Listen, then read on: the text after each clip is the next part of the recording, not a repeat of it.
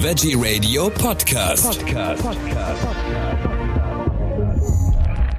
Ich freue mich jetzt auf meine nächste Gesprächspartnerin. Ich bin verbunden mit der Präsidentin der Migräne-Liga e.V. Deutschland, Veronika Becker. Herzlich willkommen, Frau Becker. Ja, vielen Dank. Schön, dass Sie mich zum Gespräch einladen. Sehr gerne, Frau Becker. Wir sprechen über ein doch für die meisten, die es denn betrifft, eher unangenehmes Thema. Es geht um das Thema Migräne. Und da möchte ich doch gleich von Ihnen mal wissen, wie unterscheidet sich denn äh, Migräne von gewöhnlichen Kopfschmerzen? Ja, das ist nämlich genau die wichtige Frage und die eigentlich auch total wichtig ist nachher in der Frage, wie gehe ich damit um. Migräne ist charakteristisch eher einseitig. Es ist eher ein mäßig starker bis starker Schmerz. Ähm, ganz charakteristisch ist die Schmerzverstärkung bei Bewegungen, also zum Beispiel, wenn es schlimmer wird, wenn ich eine Treppe hochgehe, wenn ich das Bedürfnis habe, mich in einen ruhigen Raum zurückzuziehen und Lichtempfindlichkeit, Lärmempfindlichkeit, also charakteristischerweise äh, ziehen sich die Betroffenen dann in das abgedunkelte Zimmer zurück. Normale Alltagsbetätigungen sind eingeschränkt, also Arbeiten ist schwierig, nur unter Mühen möglich. Ähm, genau, also das sind so die wichtigsten. Und die Dauer ist auch immer so ein Kriterium bei der Diagnose von Kopfschmerzen. Also klassischerweise ist die Dauer einer Migräneattacke zwischen so mindestens vier Stunden bis hin zu maximal 72 Stunden. Das ist die ähm, wissenschaftliche, das wissenschaftliche Kriterium für einen Migränekopfschmerz. Und die nächst oder die noch gebräuchliche Kopfschmerzart ist eigentlich der Spannungskopfschmerz.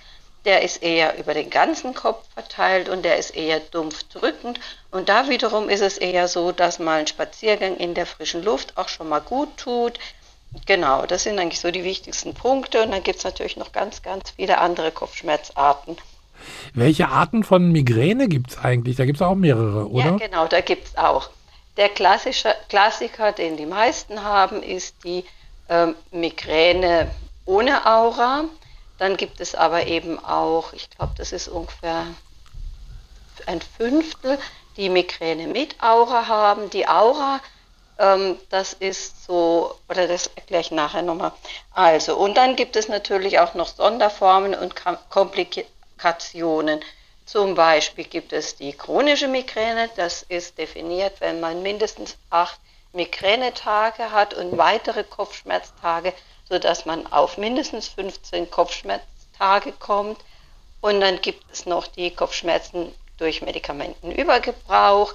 Es gibt eine Schwindelmigräne, es gibt die hemiplegische Migräne, also das ist eine Halbseitenlähmung während der Migräneattacke und noch einige andere Sonderformen. Augenmigräne ist auch noch so eine Sonderform. Genau. Was sind denn eigentlich die häufigsten Auslöser oder auch Trigger für Migräneanfälle? Ja, genau. Also da muss man überlegen, was ist der Auslöser und was ist der Trigger. Beim Trigger sagen wir, das ist eigentlich so der Punkt, der das Fass zum Überlaufen lässt. Sowas wie, ähm, sowas wie Wetterwechsel, sowas wie grelles Licht ist bei manchen Leuten so. Gerüche wie ein verrauchter Raum ist bei manchen ein Trigger. Bei manchen sind es auch bestimmte Nahrungsmittel ein Trigger. Aber der Auslöser liegt oft viel tiefer. Ähm, Trigger ist oft auch, dass man die bei Frauen der Klassiker die hormonelle, ähm, der hormonelle Aspekt, also der Hormonabfall kurz vor die Tage beginnen, das kann auch so ein Trigger sein. Ja. Genau. Ja. Und Auslöser ist dann wiederum auch häufig ein unausgewogenes Leben mit viel Stress. Ähm, es können ähm, teilweise ist, und teilweise ist es halt natürlich auch einfach dass man eben dieses Migränegehirn hat, das reizüberempfindlich ist. Und Menschen, die das nicht haben, diese Reizüberempfindlichkeit und auch das Migränegen nicht haben, die können noch so viel grelles Licht oder Wetterwechsel haben. Ähm, eben diese typischen Auslöser, die bekommen halt die Migräneattacke nicht. Ja. Genau. Die, die, die können dann durchaus zufrieden sein, gehe ich jetzt mal von aus. Ja, richtig. Die können sich eigentlich freuen, dass sie das Ja. nicht haben. Welche Rolle spielen denn äh, genetische Faktoren bei der Entstehung von Migräne? Spielen die da überhaupt eine Rolle? Ja, die spielen durchaus eine Rolle. Also ganz normal vom Volksmund und auch schon seit Jahrzehnten beobachtet, weiß man, dass in bestimmten Familien die Migräne gehäuft vorkommt. Da hat es die Oma gehabt und die Mama und jetzt hat es auch noch die Tochter. Ne? Ja. Und dann hat sich, ähm, ich meine, das war in den 2000er Jahren, gab es mal eine große ähm, Studie, eine genetische Studie mit ganz vielen Teilnehmern, wo untersucht wird, ob man bestimmte genetische Faktoren findet, die gehäuft bei Migränepatienten auftreten. Ja, und es gibt auch eine klar fa- familiäre Bindung feststellt und dann, das ist eben die hemiplegische Migräne. Da weiß, hat man das also deutlich ähm, feststellen können, dass das in Familien in einem bestimmten Gen zusammenhängt. Genau. Und aufgrund dieser genetischen Untersuchung damals aus den 2000er Jahren konnte man dann eben belegen, dass es also eine genetische Prädisposition gibt, aber man macht das nicht an einem bestimmten Gen fest, sondern es sind ein paar Genfaktoren, die eine Rolle spielen. Und deswegen ist es auch nicht ganz so einfach zu sagen. Und auf der anderen Seite ist es aber auch dann nicht so, wenn die Oma und die Mutter Migräne hatte, dass die Tochter unbedingt es haben muss, sondern es ist eben nur praktisch eine genetische Veranlagung. Sie haben jetzt von den Frauen gesprochen, aber äh, Migräne kann auch Männer befallen. Stimmt, genau. Ähm, es ist so, dass im Kindesalter, vor die Pubertät eintritt, ist die Verteilung in etwa gleich. Dann ab dem Zeitpunkt, wo die jungen Mädchen dann eben ihre Tage bekommen, steigt der Anteil der betroffenen weiblichen Bevölkerung deutlich an und ist etwa zwei Drittel zu ein Drittel über die ganze Zeit, in der Frauen eben mit dem Zyklus, ähm, wie soll man sagen, befasst sind. Und danach im Alter ist die Verteilung dann auch wieder so, dass es sich eher angleicht. Ähm, welche typischen Symptome begleiten denn so einen Migräneanfall? Da gibt es ja sicher einige, oder? Ja, genau. Also zunächst mal steht natürlich der Schmerz im Vordergrund. Mhm. Das ist ja auch eine Kopfschmerzerkrankung. Aber diese sogenannten ähm, vegetativen Begleiterscheinungen ähm, grenzen oder beeinträchtigen viele Betroffene doch auch sehr stark. Das eine ist natürlich die Aura, ähm, über die wir vielleicht gleich noch mal ein bisschen ausführlicher sprechen.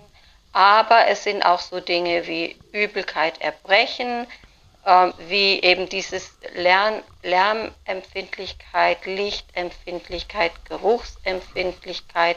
Und das sieht also so aus, gerade bei der Lärmempfindlichkeit ist einfach so, dass jeder Lärm, jedes Geräusch einem den, die Schmerzen ähm, verschlimmert, verstärkt. Es gibt auch Betroffene, die eigentlich weniger die Migräne Schmerzen haben, sondern die mehr dieses Erbrechen haben. Das nennt man dann auch zyklisches Erbrechen, was aber auch letztlich eine Migräneerkrankung ist, wo letztlich auch die Migränetherapie ähm, helfen kann. Also so, wenn man allein nur diese starke, unstillbare Erbrechenanfälle hat, das schränkt einen natürlich auch sehr, sehr ein. Ja, Kann man sich vielleicht auch vorstellen, ne? auf alle Fälle. Äh, was gibt es denn eigentlich für Mittel oder für Therapien auch, die zur Verfügung stehen, um Migräneanfälle zu behandeln oder auch zu lindern? Also wir sprechen jetzt erstmal über die Akutmedikamente. Ja. Ne? Und es gibt, wir unterscheiden über die Akuttherapie und dann aber auch die vorbeugenden Möglichkeiten. Mhm.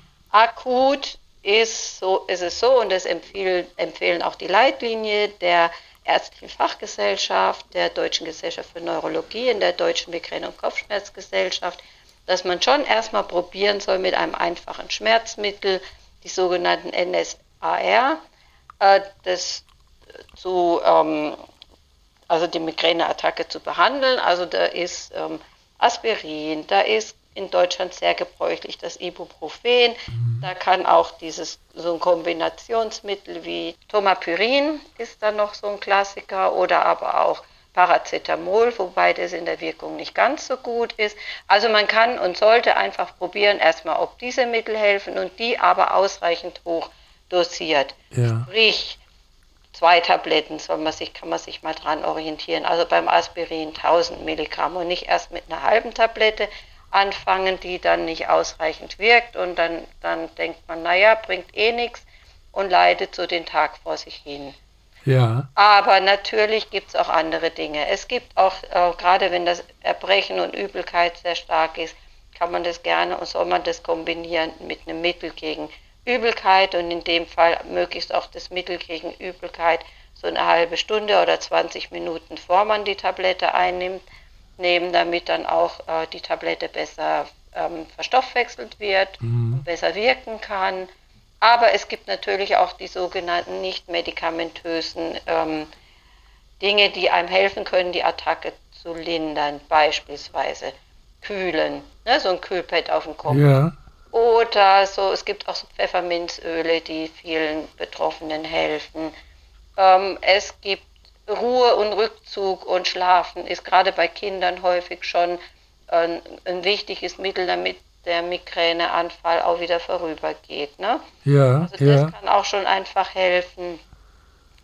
Genau, das sind eigentlich so, die, also Eisabreibungen gibt es auch noch den Tipp, dass man da eben mit so praktisch wie so ein, wie so ein Eis auf, am Stiel, nur dass an dem Stiel eben dann ein, ein Eisklotz ist, also Ja. und das dann über ähm, Schulter und über die Oberarme so ausstreichen und über den Nacken, das hilft auch manchen Leuten und das kann oft auch schon mal helfen, dass man eben keine Tablette nehmen muss. Ja. Ja. Genau, also das sind so diese kleinen Helfer, die einem nützlich sind, ähm, ohne dass man ein Medikament nimmt.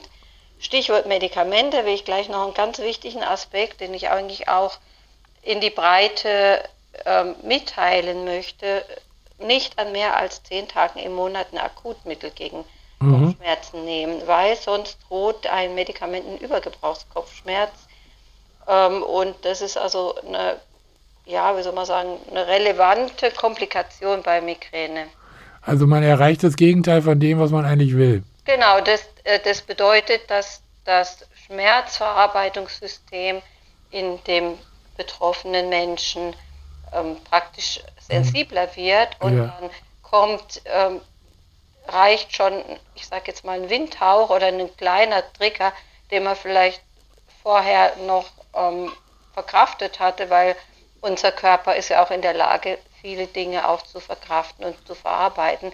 Und aber wenn man denn eben in dieser Situation ist, dann reicht äh, das geringste Auslösefaktor, um eine Migräneattacke auszulösen. Und das sollte man eben vermeiden. Ne? Ja. Ja. Ja, und Jetzt- komme ich nochmal zurück zu den Akutmedikamenten. Ja. Und zwar gibt es dann seit ähm, Anfang der 90er Jahre sehr hochwirksame Medikamente und das sind die Triptane. Und die Empfehlung lautet bei allen, bei denen die ähm, einfachen Schmerzmittel wie zum Beispiel Ibuprofen nicht oder nicht mehr ausreichen, nicht stark genug wirken, wo man nicht nach zwei bis drei Stunden auch wieder den Schmerz so weit in den Griff bekommen hat, dass man wieder am Alltag teilnehmen kann. Bei denen empfiehlt sich auch mal einfach zu probieren und zum Arzt zu gehen und darüber zu sprechen, ob nicht die Triptane die richtige, ähm, das richtige Medikament sind. Und da gibt es auch eine ganze Palette, so sieben verschiedene. Und wenn man eines nicht gut verträgt und Nebenwirkungen hat, macht es wirklich auch Sinn, nochmal ein oder zwei andere auszuprobieren, ob die nicht besser helfen.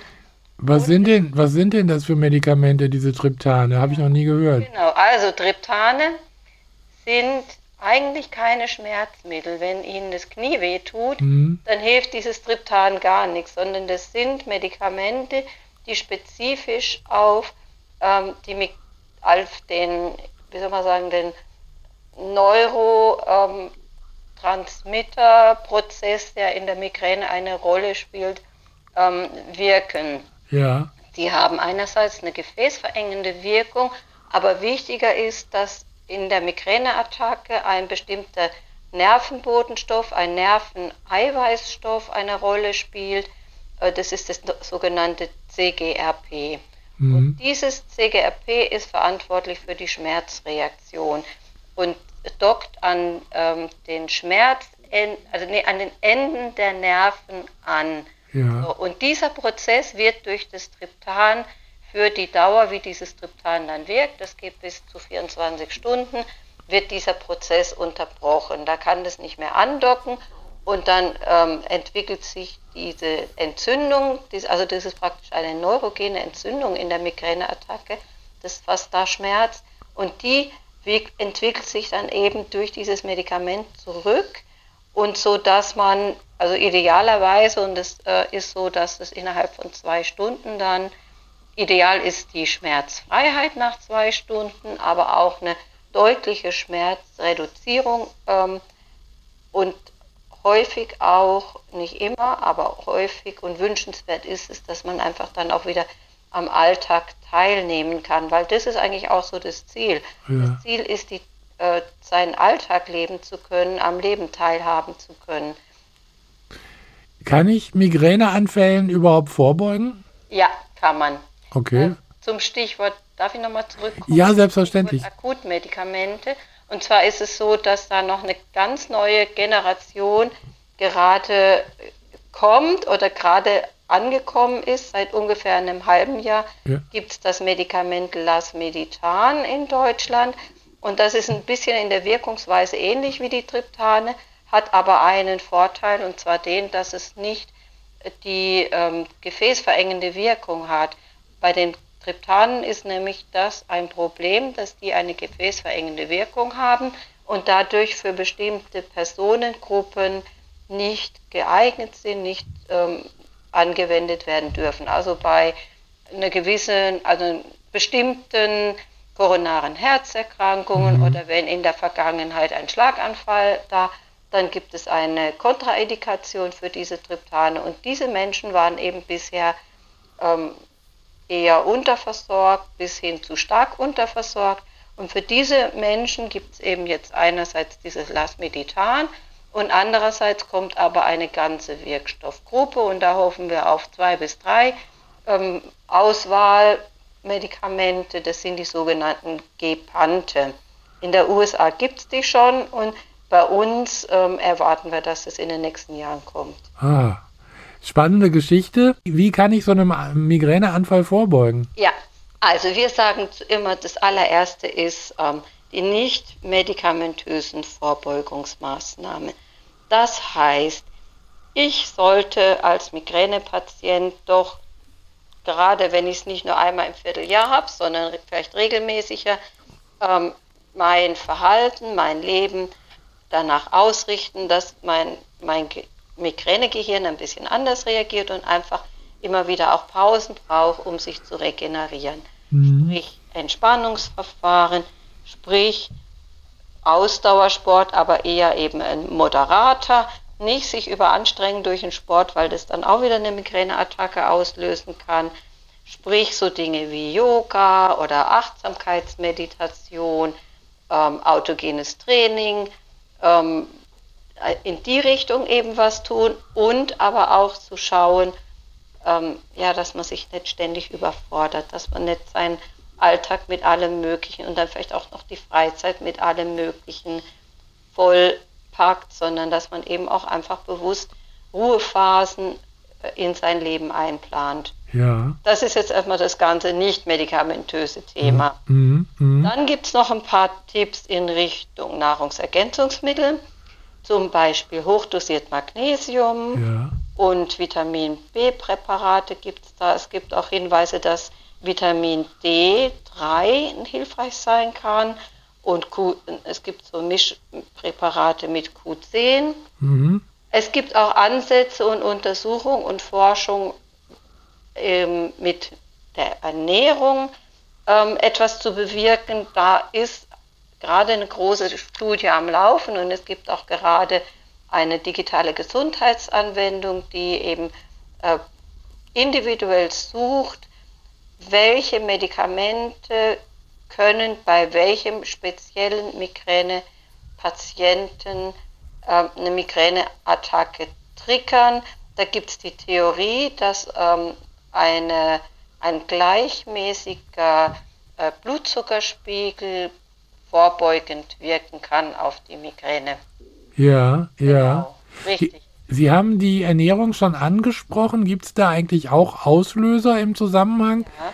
Also es gibt ähm, eben, wo ich jetzt gerade über diesen glykämischen Index, Ja, Blutzuckerspiegel gesprochen habe, es gibt einen bestimmten Kreis, Teilgruppe der Migränepatienten, die ähm, auf eine Unterversorgung des Gehirns mit Glucose mit einer Migräneattacke reagieren.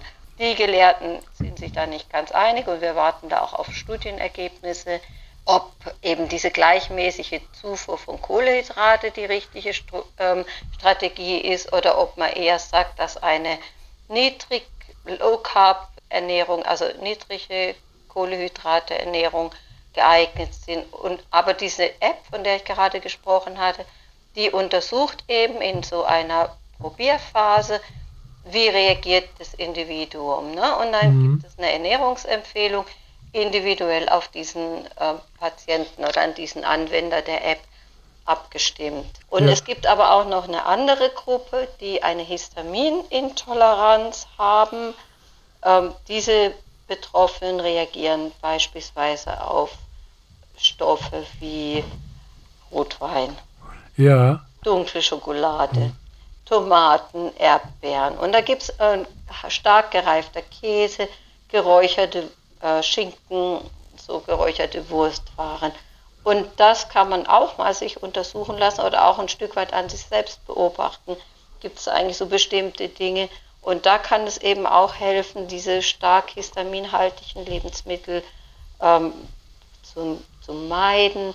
Aber das trifft halt auch nicht auf jeden. Das ist vielleicht so 20 Prozent der Betroffenen, bei denen man sagt, okay, da ist diese Histaminintoleranz ja, ein Problem. ja. Also ja. die pauschalen Antworten sind im Bereich Ernährung und Migräne ähm, nicht da, damit kann ich Ihnen nicht dienen, sondern eher der, der Hinweis, einfach auch auszuprobieren und zu schauen, welche Bausteine passen für mich und helfen mir, nicht unbedingt das wegzuzaubern, davon gehen wir nicht aus, weil eben diese genetische Prädisposition da ist, aber die Seltenheit, also die Häufigkeit, dass die Migräne eben seltener kommt, ja, das ist also das Ziel und das ist der Rat. Jetzt waren wir eigentlich erstmal nur bei der Vorbeugung, bei allem, was so nicht medikamentös ist. Ja. Die Menschen, die mit diesen Maßnahmen nicht weiterkommen oder die wirklich häufig Migräne haben, also so acht, zehn oder gar in Richtung chronische Migräne, Migränetage im Monat haben, die sollten dann doch auch mal an eine medikamentöse Vorbeugung denken. ja, Und da gibt es, äh, die Klassiker sind so Propanolol, also so Beta-Blocker-Medikamente oder das Amitriptylin, was ein Antidepressivum ist, mhm. oder das Topiramat, das ist ein Mittel gegen Epilepsie. Und da gibt es eben ein paar Wirkstoffe, die ähm, in Studien bewiesen haben, dass sie einen gewissen Anteil, Anteil und Prozentsatz der Studienteilnehmer deutlich helfen. Es gibt auch zum Candesatan, das ist auch wieder ein Blutdruckmittel, da gibt es auch gute Erfolge und es gibt noch das Medikament Flunarizin, ähm, das eben auch diese, diese Wirkung gezeigt hat. Und für Menschen, die bereits im Bereich chronischer Migräne sind, ähm, hat auch das Botox in Studien eine sehr gute Wirkung ähm, gezeigt. Und ähm, Botox als Vorbeugung kennt man natürlich aus der Faltenbehandlung. Ja. Und äh, da hat man auch festgestellt, bei manchen Medikamenten haben die Patienten, also bei ma manchen äh, Patienten, bei manchen, wo Botox zur Faltenbehandlung angewendet wurde, berichten hinterher die äh, behandelten ja, äh, Falten, weiß ich nicht, aber erstaunlicherweise ist meine Migräne weniger geworden. Ne? Ja. Und dann gab es eben Studien und es gibt so ein ganz spezifisches äh, Schema am Kopf und im, im Nacken hinten und am, am, an der Schulter, wo so bestimmte Punkte, ungefähr ein paar mehr als 30 Einstiche, ähm, die sich als wirksam erwiesen hat und die dann eben auch die entsprechenden Ärzte, die das anwenden, erlernen. Und dann damit hat man eben gerade bei der chronischen Migräne doch auch Erfolge gesehen. Ist das ähnlich wie die Akupunktur? Naja, Botox ist halt ein Wirkstoff, ne? Ja. Ja, Stichwort Akupunktur stimmt, das hätte ich vorhin auch noch sagen können. Bei den milderen oder, oder ähm, natürlicheren Verfahren. Es gibt einige, die auf Akupunktur ansprechen, aber es sind auch nicht alle. Das kann man ruhig mal ausprobieren und aber nicht sich selbst die Schuld geben, wenn es nicht klappt, sondern einfach sagen, okay, das habe ich ausprobiert. Bei manchen hilft es und bei manchen auch nicht. Das ist so wie im wahren Leben sozusagen. Ja, ja, ja. Es ist also bei all diesen Sachen, die ich jetzt gesagt habe, Ja. weil die Menschen doch sehr unterschiedlich sind und man braucht oft Geduld und man braucht manchmal auch ein, ein paar Jahre, bis man so das Mosaik gefunden hat, das einem die Lebenssituation verbessert. Welche Rolle spielt denn eigentlich Stress bei der Entstehung von Migräneanfällen? Stress spielt auf jeden Fall eine Rolle. Und aber manchmal kommt die Migräneattacke auch erst dann, wenn der Stress nachlässt. Ja. Also in der stressigen Arbeitswoche, da funktionieren die Leute noch, aber dann, wenn am Wochenende der Stress abfällt, dann ist die Wochenendmigräne da. Mhm. Also das ist so ein, ähm, ne? Und was einen stresst, ist ja dann auch unterschiedlich. Da muss man eben auch genau hingucken. Ja. Ähm, es, es ist da ja auch nicht jeder gleich belastbar und nicht, nicht jeden äh, Stress das Gleiche und mancher bringt natürlich auch sein Päckchen mit ähm, aus ähm, Kindheit, Familie und so weiter. Da, den stressen dann andere Dinge als vielleicht ähm, die andere Person. Mhm. Aber da rentiert sich eben Stress und auf der anderen Seite Stressmanagement zu lernen. Manche äh, sprechen auch gerade, wo dann eben so Stressoren aufgrund von inner, inneren Antreibern eine Rolle spielen oder so, so Glaubenssätze wie ich muss immer perfekt sein. Ja. Und da kann auch mal hilfreich sein, eine kognitive Verhaltenstherapie zu machen, eben zum Psychologen zu gehen und einfach mal zu schauen, was setzt mich so unter Druck und was hindert es, dass ich entspannen kann und das ist eben hat auch durchaus seine Wirksamkeit gezeigt. Wie wirken sich eigentlich Hormone, ja insbesondere bei Frauen, auf die Migräne aus? Also es gibt die ganz typische hormonelle Migräne. Das ist auch so eine Sonderform der Migräne, wo die bei diesen Frauen tritt die Migräne wirklich nur an den Zyklustagen auf. Ja. Und dann gibt es noch die hormonassoziierte Migräne. Das ist so, dass bei diesen Frauen eben schon ein Schwerpunkt rund um die Tage ist, aber die haben vielleicht auch noch nach, keine Ahnung, bei einem starken Wetterwechsel oder ähm, wenn sie in verrauchten Räumen waren oder wenn sie ein Glas Alkohol getrunken haben, auch noch eine Migräneattacke.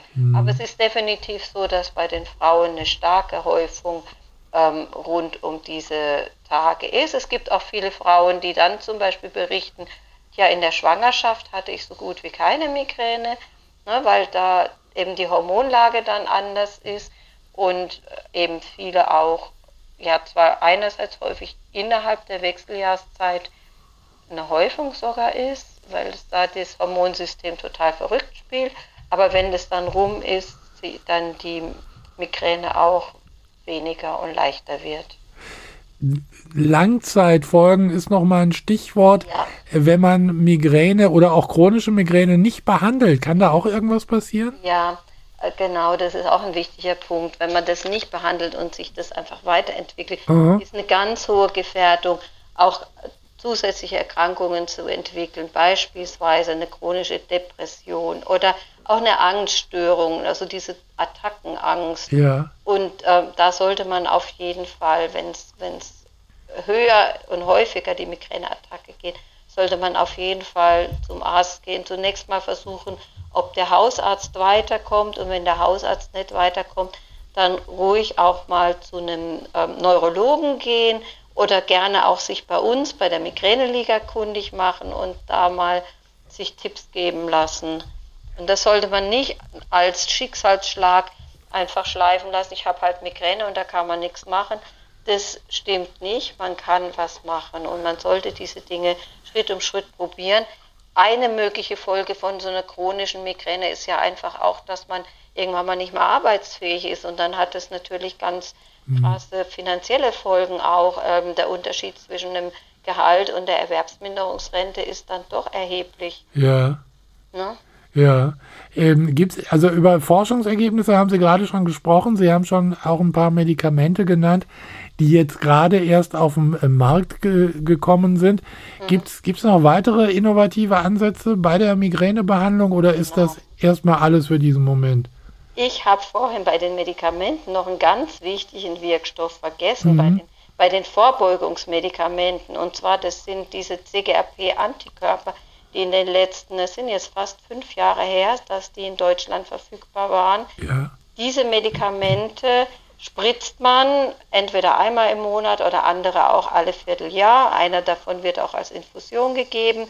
Und die spielen eben spezifisch auf diesen CGRP, das ist eben dieses ähm, Nerveneiweißbotenstoff, die, äh, dieser Wirkstoff, eine Rolle, indem die entweder den Rezeptor blockieren, wo dieses CGRP andockt, oder aber ähm, praktisch dieses CGRP im, ähm, ja, ich sage jetzt mal einfach ausgedrückt, im flüssigen Zustand als Liganten dann eben neutralisieren, abfangen, damit er nicht mehr andocken kann. Ja. Und da gibt es ähm, gute Erfahrungen, ähm, es gibt wirklich so, dass ein Drittel sehr gut äh, profitiert. Es gibt ein paar, die nennen wir Superresponder, bei denen die Migräne mit diesem Mittel weg ist. Ähm, aber das ist leider nicht bei allen so. Es gibt also ein Drittel, die mindestens eine, ähm, eine Halbierung bis hin zu 75 Prozent gibt oder grob die Hälfte, äh, etwas mehr als die Hälfte sogar schaffen eine Halbierung der Migränetage. Es gibt aber auch knapp ein Drittel der Anwe Anwender, die kaum oder gar nicht ähm, davon profitieren. Und diese Medikamente sind aber doch auch recht teuer und dürfen ähm, je nach Medikament, da gibt es auch, also auch unterschiedliche ähm, Vorgaben seitens der, des Gesetzgebers der Krankenversicherung, wer die dann bekommt, zu welchen mhm. Bedingungen. Ja, ja. Kann Migräne eigentlich auch bei Kindern und Jugendlichen auftreten? Ja, durchaus. Natürlich zum Glück noch seltener bei den Kindern gerade. Ja. Aber wenn es mal so ist, ist es also, kann es natürlich für eine Familie und für das Kind eine erhebliche Belastung sein. Hm. Es gibt auch diese Aura-Phänomene auch schon bei Kindern, also mitunter auch ähm, die Aura ohne, Medik ohne Migräne, also ohne Kopfschmerzen. Und bei Kindern äußert sich zum Beispiel die Migräne auch manchmal so, dass die gerade die Kleinen, die sagen dann eher, ich habe Bauchweh. Ja. Es ist aber oft trotzdem schon eine Migräne ähm, oder Migräne-ähnliche Symptomatik. Ne? Ja, ja. Genau. Wir, ähm, wo, wir wollten ja nochmal auf die Aura zu sprechen kommen. Genau, sollten wir auch. Was, was hat es damit denn eigentlich auf sich? So, also, die Aura kommt klassischerweise, bevor der Migräne-Kopfschmerz vor auftritt und das ist so eine ähm, ele Art elektronische Entladung im Gehirn. Der Fachausdruck ist Cortical Spreading Depression. Mhm. Also da wandert so eine, so eine elektrische Entladung quer durchs Gehirn und dann gibt es je nachdem, an welchem Hirnareal diese Welle praktisch gerade ist, unterschiedliche Ausfälle. Ganz klassisch ist die Aura, dass äh, im Gesichtsfeld ähm, Störungen auftreten. Das kann so eine Art Sackenrand am ähm, äußeren Gesichtsfeldrand sein. Es können ähm, Gesichtsfeldausfälle sein, dass da wie so ein blinder Fleck eben im, im Gesichtsfeld im Auge ist. Das ist also so die visuelle Aura, die ist eigentlich die verbreitetste ähm, Ausfallform. Ähm, es gibt aber auch Menschen, die dann Kribbelmissempfindungen haben oder auch bis hin zu einer Lähmung und teilweise sogar auch ganz so schwer, dass, ne, dass man in dem Moment denkt, dasjenige hat einen Schlaganfall und oft auch wegen Schlaganfallverdacht ähm, ins Krankenhaus, ähm, also man einen Arzt aufsuchen muss. Es, die Aura vergeht aber klassischerweise innerhalb von einer halben bis einer Stunde. Mhm. Und wenn es sich dann eben wieder ganz normal nach dieser Stunde ähm, normalisiert hat, diese Ausfälle, aber dann die Kopfschmerzen eintreten, dann weiß man, aha, ist also spricht doch sehr viel für eine Migräne-Aura. Genau. Wie können eigentlich Freunde und Familienmitglieder den Migräne-Betroffenen helfen, beziehungsweise wie können die die unterstützen?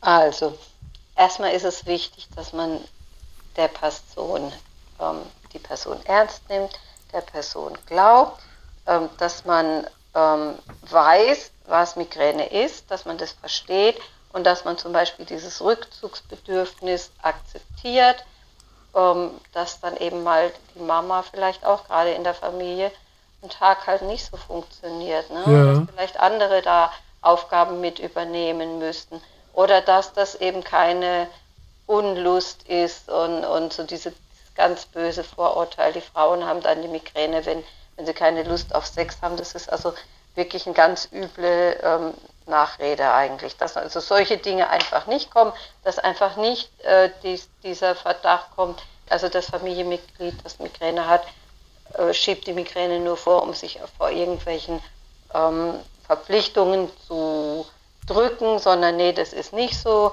sondern es, es geht dann eben einfach nicht. Und die, die ähm, Migräne-Menschen sind oft eher so, dass sie eigentlich sehr leistungsbereit sind und eigentlich selber sehr darunter leiden, dass sie für die Familie und für den Ehemann und für das, was man sich so schön ausgeplant hat, dann vielleicht an dem Tag ausfallen und nicht da sind. Also Verständnis ist wichtig, ähm, Ruhe lassen ist auch oft hilfreich. Ja. Und, ähm, aber auch nicht so, so das Symptom überbewerten, das hilft auch nicht unbedingt. Also und bei sich bleiben, also als Angehöriger nicht äh, sich verantwortlich fühlen dafür, dass der Partner Migräne hat, sondern dann einfach sagen, okay, das ist jetzt heute halt einfach so mhm. und ich mache jetzt heute was anderes und ich bin jetzt halt flexibel und äh, in ein, zwei Tagen ist es auch wieder besser und dann läuft es wieder normal. Frau Becker, Sie sind die Präsidentin der Migräne-Liga. Was ist denn die Migräne-Liga? Die Migräne-Liga ist eine Patientenorganisation oder auch Selbsthilfeorganisation. Also wir sind ein Zusammenschluss von Betroffenen, die sich für Betroffene engagieren möchten. Ähm, wir, es gibt uns jetzt seit 30 Jahren, also wir haben jetzt im äh, September unser 30-jähriges Bestehen gefeiert und wir haben ungefähr 4500 Mitglieder bundesweit. Ja. Ähm, unser Ziel ist es, unsere Mitglieder zu unterstützen, Wissen zu vermitteln, was eben Neues an Erkenntnissen gibt, Veranstaltungen, in denen die Patienten informiert werden, zu organisieren. Dann ist aber auch ein ganz wichtiger Baustein, dass wir Selbsthilfegruppen gründen und unterstützen und schulen. Wir haben insgesamt knapp über 100 Selbsthilfegruppen, äh, die teilweise ganz klassisch in, in, vor Ort in, eben in irgendeinem Raum treffen, aber es gibt auch inzwischen, und das war unser Baustein, den wir durch Corona neu aufgebaut haben. Eine ganze Reihe von Gruppen, die sich rein in Online-Meetings treffen. Und viele Leute schätzen auch das, genau. Ja, also wie gesagt, jetzt haben wir das Thema Wissen vermitteln und wir haben Veranstaltungen organisieren, wir haben die Selbsthilfegruppen, wir haben eine Internetseite, ja. wir sind auch aktiv auf Facebook und Instagram und haben auch einen YouTube-Kanal. Äh, und aber was auch wichtig ist, ist, dass wir uns in den Gremien des Gesundheitswesens engagieren. Also ich sitze zum Beispiel in meiner Funktion als Vorsitzende, als Präsidentin im gemeinsamen Bundesausschuss, um, da wo dann eben darüber äh, verhandelt wird, welche Medikamente, die neu auf dem Markt sind, zu welchen Bedingungen in Deutschland für die Patienten verfügbar sind. Also da geschieht auch eine Interessensvertretung.